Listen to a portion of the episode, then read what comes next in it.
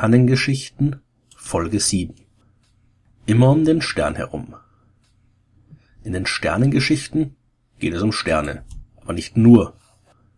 Da draußen gibt's noch jede Menge andere coole Himmelskörper, zum Beispiel die Planeten.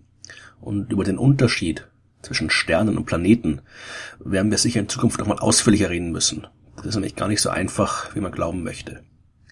Heute möchte ich aber ein wenig über die Himmelsmechanik erzählen.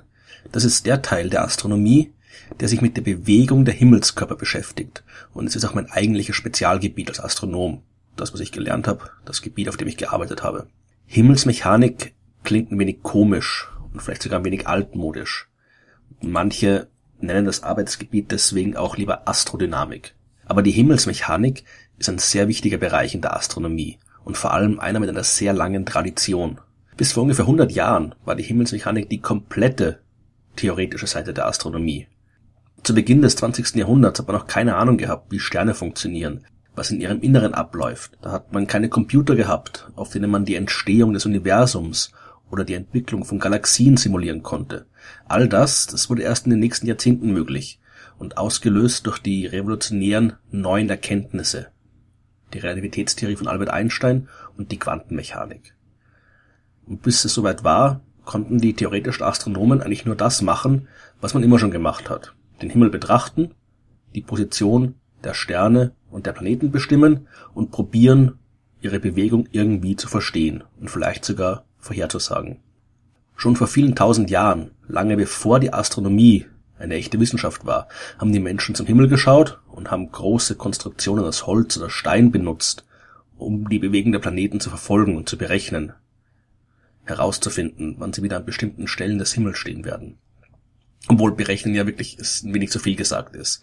Tatsächlich gerechnet, so wie wir das heute verstehen, hat damals keiner. Man hat große Steine oder Pfähle aufgestellt, um die Punkte zu markieren, über denen man die Sonne, den Mond oder die Sterne zu einem bestimmten Zeitpunkt im Jahr gesehen hat. Und wenn der Himmelskörper dann nach langer Zeit wieder derselben Stelle genähert hat und wieder über dem großen Stein oder dem großen Holzpflock zu sehen war, dann wusste man, okay, jetzt ist ein Jahr rum und man kann die Ernte einfahren oder die Saat ausbringen oder ein bestimmtes religiöses Fest feiern. Später hat man dann aber auch gerechnet. Astronomen zum Beispiel bei den Babyloniern oder den Sumerern, die hatten immer mehr Beobachtungsdaten gesammelt und die erkannten bestimmte Rhythmen in der Bewegung von Sonne, Mond und Planeten. Die waren in der Lage, Sonnenfinsternisse und Mondfinsternisse vorherzusagen und wussten ungefähr, wann die Planeten am Himmel zu sehen sein würden und wann nicht. Im antiken Griechenland ist man die Sache dann ein bisschen genauer und systematischer angegangen. Der berühmte Wissenschaftler Claudius Ptolemäus hat im ersten Jahrhundert ein Modell des Sonnensystems entwickelt, das mehr als tausend Jahre lang Bestand gehabt hat. In diesem Modell hat er die Erde in den Mittelpunkt des Universums gesetzt. Und die Erde wurde von Sonne, Mond und Planeten und den Sternen auch auf kreisförmigen Bahnen umkreist. Die Vorhersage der Bewegung der Planeten, die er aus dem Modell abgeleitet hat, die war allerdings nie so sonderlich genau. Das ist auch nicht verwunderlich, denn sein Modell war falsch. Die Erde ist nicht der Mittelpunkt des Sonnensystems. Das wissen wir heute. Ein anderes Modell, das wurde erst im 16. Jahrhundert durch Nikolaus Kopernikus populär. Kopernikus hat die Sonne ins Zentrum gesetzt, wie sie auch wirklich ist, und sie von den Planeten umkreisen lassen. Aber auch Kopernikus konnte sich nicht von der Vorstellung der kreisförmigen Bahnen lösen und deswegen war sein heliozentrisches Modell auch nicht wirklich besser, was die Vorhersage der Bewegung der Planeten anging. Auch mit dem heliozentrischen Modell von Kopernikus war die Vorhersage der Planetenbewegung ziemlich ungenau. Ein Durchbruch hat erst Johannes Kepler zu Beginn des 17. Jahrhunderts gebracht. Der hat jahrelang die Beobachtungsdaten der Planeten ausgerechnet und war schließlich in der Lage, die berühmten drei Keplerschen Gesetze zu formulieren. Das erste Gesetz lautet, alle Planeten bewegen sich auf elliptischen Bahnen um die Sonne. Und dieses Gesetz zeigt, warum sowohl Ptolemäus als auch Kopernikus nie gute Vorhersagen machen konnten. Denn die Bahnen der Himmelskörper sind nicht kreisförmig, die sind oval. Und das ist extrem wichtig, denn auch das zweite Gesetz von Kepler besagt, dass sich ein Planet auf seiner Bahn unterschiedlich schnell bewegt.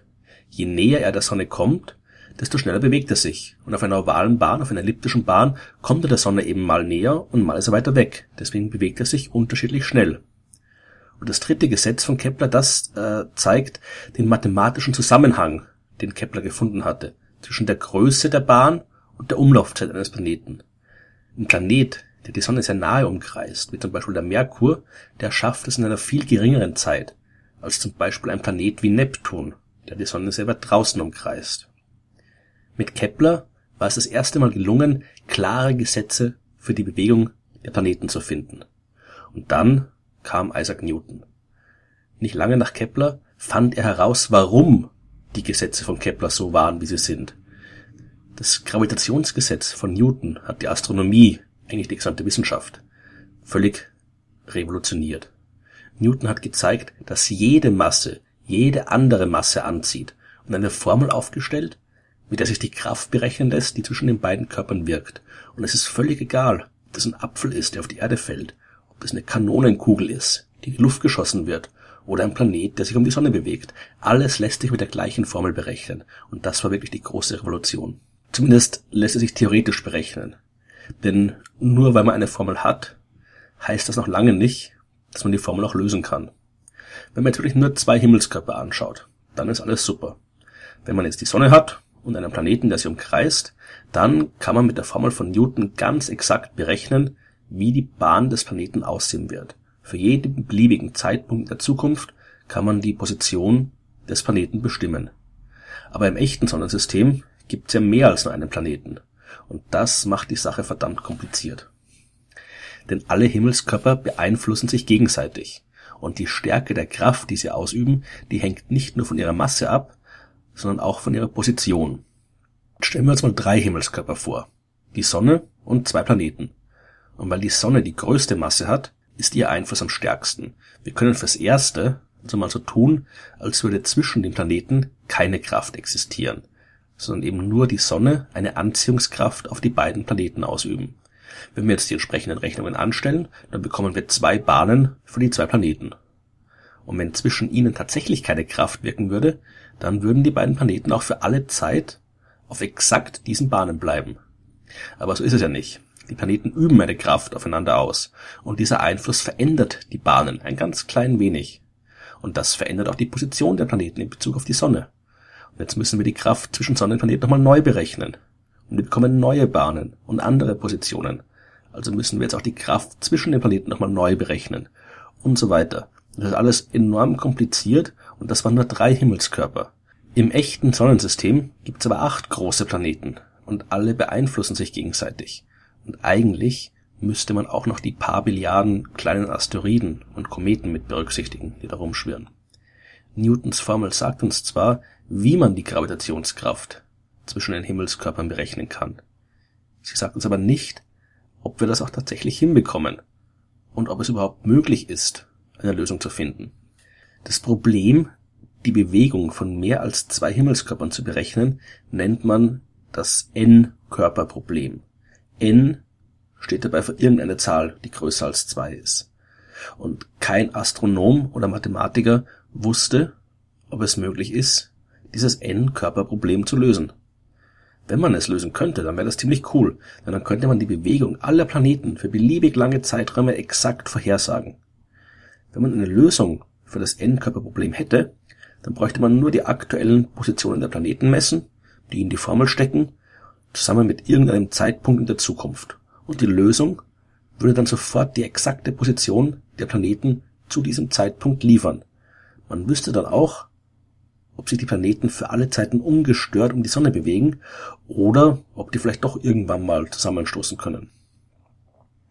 Viele Mathematiker haben sich damals auf die Suche nach dieser Lösung gemacht, aber keiner hat es geschafft, keiner war erfolgreich. Im 19. Jahrhundert war das N-Körperproblem eines der großen ungelösten Probleme in der Mathematik, in der Wissenschaft allgemein. Und der damalige schwedische König Oskar II.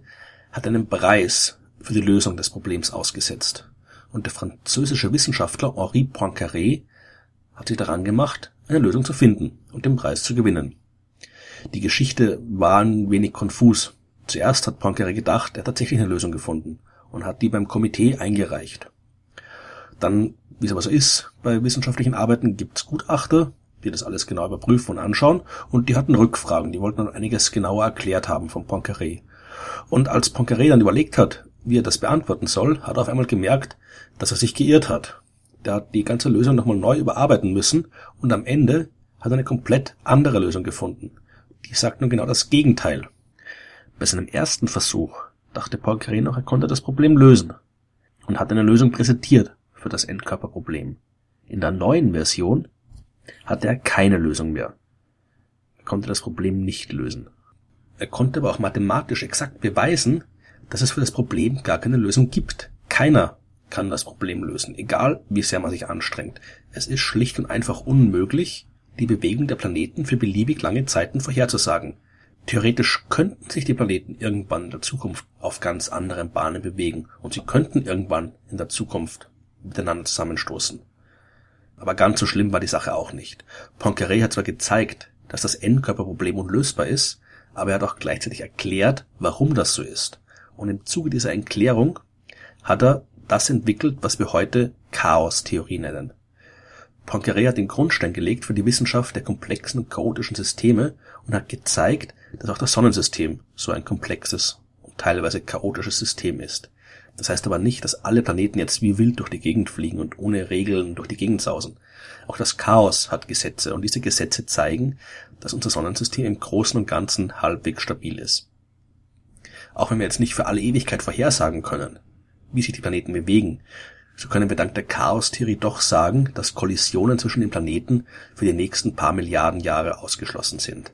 Und wie die chaotische Bewegung der Planeten aussieht und warum man sie doch ein bisschen vorhersagen kann, das werde ich in der nächsten Folge der Sternengeschichten erzählen.